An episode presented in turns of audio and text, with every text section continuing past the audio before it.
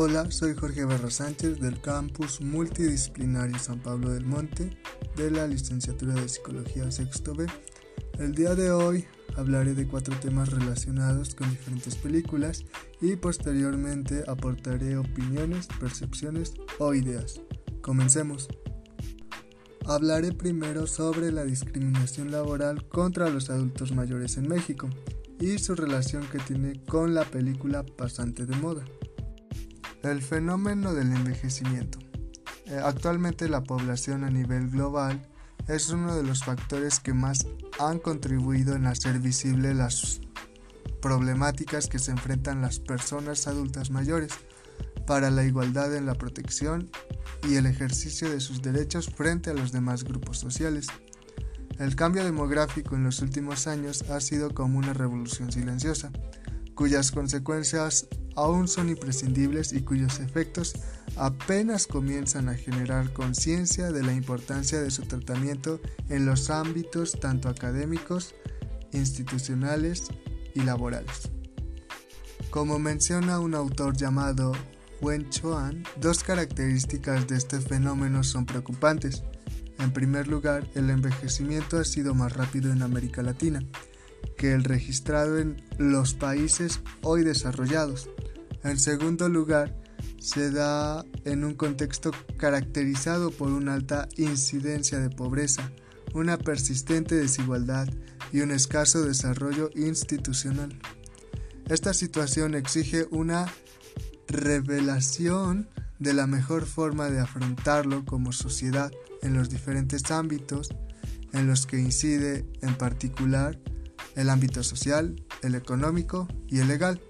La desigualdad es un problema que se expresa con una diversidad de rasgos, en especial mediante la discriminación y la vulneración de los derechos. Desde otra perspectiva se hace indispensable un cambio de paradigma en su tratamiento legal para garantizar que sus derechos sean efectivos de la misma forma que para los otros adultos que no están catalogados en la fase de envejecimiento o de edad avanzada. La protección de los derechos humanos en los adultos mayores tiene como base el principio de la igualdad y la no discriminación, por esta razón de que ya son de edad avanzada. Esta protección legitima su consideración como titulares de derechos y personas autónomas e independientes. Las personas adultas mayores, por la reducción de sus capacidades físicas, cognitivas, y biológicas dejan de ser percibidas como personas titulares de derechos o para ejercer un trabajo. Las personas adultas mayores requieren ser percibidas como personas productivas, capaces e independientes.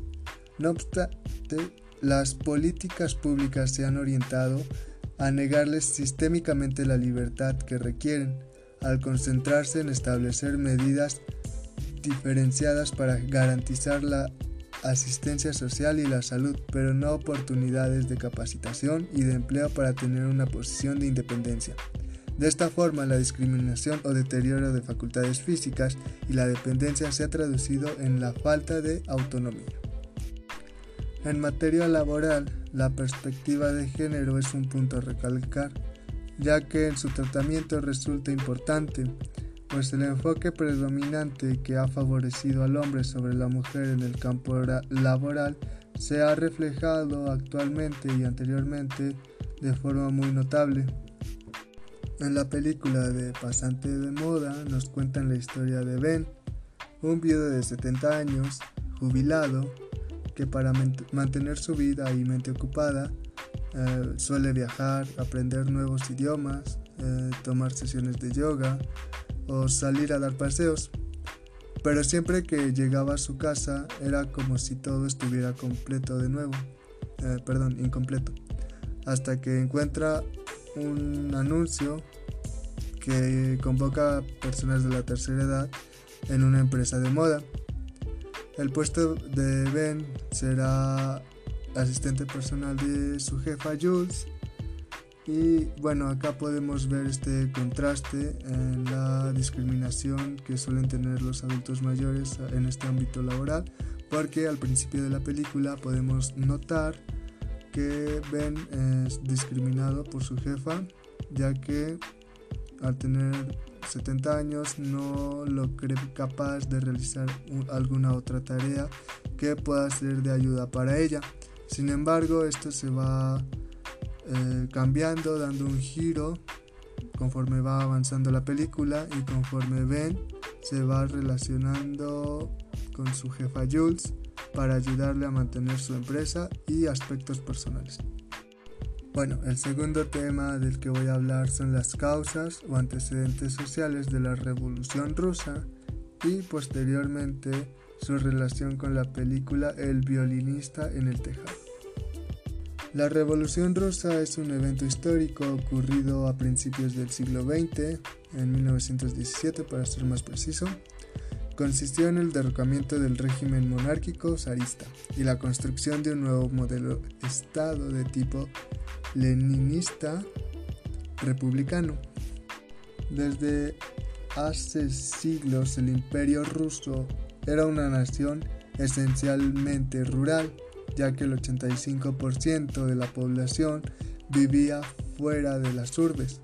Había un alto porcentaje de campesinos sin tierra, empobrecidos y receptivos a ideas revolucionarias revolucionarias. De hecho, a principios del siglo XX, la guerra rusa-japonesa, eh, con la victoria japonesa, desató un momento propicio para la demanda de cambios, pero el zar Nicolás II no atendió a las solicitudes de la llamada Revolución de 1905, procedió a reprimirla con fuego y sangre, resultando en el tristemente célebre Domingo Sangriento en que la guerra imperial rusa acribilló a los manifestantes. Esto significa que el momento crítico para la revolución y la caída de la aristocracia se había venido gestando desde hace tiempo.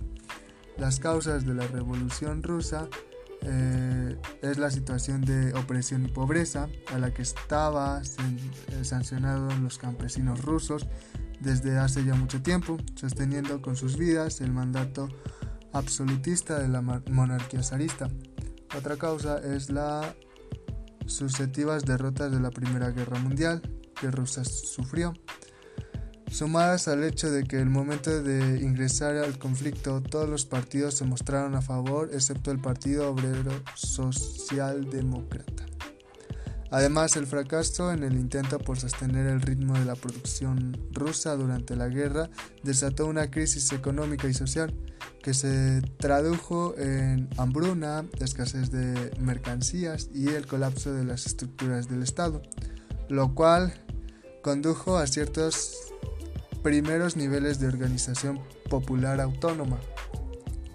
La llegada del invierno de 1917, uno de los más crueles de esa época en las peores condiciones posibles para el pueblo ruso.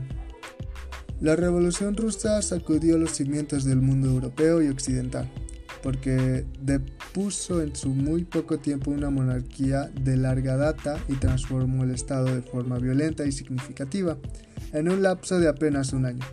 Hay quienes comparan esta revolución con lo ocurrido en Francia en 1986 dado el profundo impacto que tuvo en las potencias del momento. No en balde, el propio Adolf Hitler, en sus momentos más desesperados de la Segunda Guerra Mundial, abrigó hasta el final la esperanza de que los demás eh, occidentes se pusieran a su lado, al percatarse de que el Tercer Reich era la única fuerza capaz de detener el avance del comunismo proveniente de Rusia. Bueno, en la película del violinista en el tejado eh, podemos observar que Tui habla con un dios y directamente con la audiencia, rompiendo la cuarta pared. En estos momentos eh, de reflexión, eh, él hacía más este, énfasis sobre la tradición, las dificultades de ser pobre, el constante temor de la comunidad judía al hostigamiento de sus vecinos no judíos y las importantes decisiones familiares. Él debe hacer frente tanto a las acciones decididas entre sus tres hijas mayores que desean casarse por amor, La, elección de un marido era tradicional en esa época eh, y esto al no seguirlo generaba conflicto en él. Y también por esta cuestión del deslojamiento de los judíos del pueblo de Anateca. Uh, Tui conoce a Perchik, un estudiante extranjero al que la gente de la aldea consideraba como un radical. Él lo invitaba a cenar, para el Shabbat y después de la cena ofrece trabajar como tutor para las hijas más pequeñas a cambio de manutención. En la película se retrata a su vez el descontento general de las decisiones del zar y la influencia del marxismo en los grupos de emancipación emergentes que posteriormente darían origen a la Revolución Rusa. Ahora hablaré de las características de la depresión postparto y su relación con la película Tuyi. En esto quiero aclarar que me voy a basar en el DSM-5 para tener una información más concreta.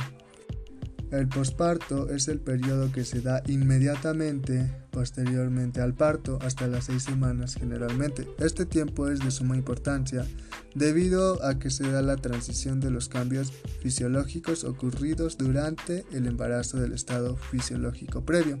Durante este periodo ocurren varios procesos de adaptación a nivel social, emocional y hormonal en la mujer que influyen directamente a nivel psicológico. De ahí la importancia de detectar a tiempo los posibles eh, factores de riesgo de una depresión postparto, su pronto diagnóstico, su corrección de manejo y tratamiento para así evitar futuras complicaciones que involucren trastornos mentales en la madre, en el proceso de lactancia, vinculación entre la madre y el productor, así como el futuro desarrollo del niño.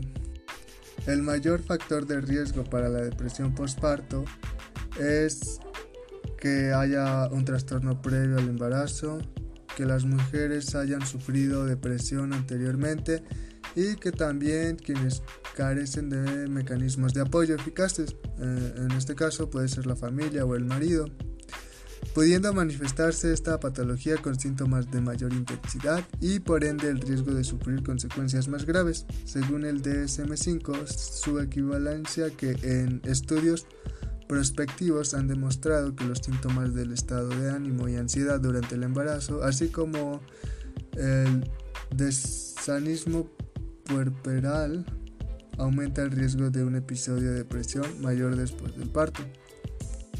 Respecto a otros trastornos psiquiátricos relacionados, el riesgo de episodios posparto con características psicóticas es esencialmente mayor en mujeres con antecedentes de trastornos del ánimo en el puerperio, pero también se eleva en pacientes con enfermedades mentales no diagnosticadas previamente y en aquellas con antecedentes de un trastorno depresivo o bipolar y al asociar antecedentes heredofamiliares de enfermedades bipolares. También se considera que una mujer ha tenido un episodio postparto con características psicóticas. El riesgo de recurrencia es del 30% al 50% de episodios de cada parto posterior.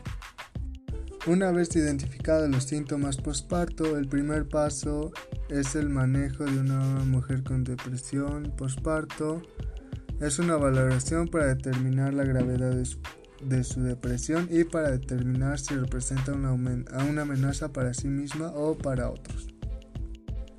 Las pacientes con gravedad de la enfermedad suelen reportar la ideación y el comportamiento suicida.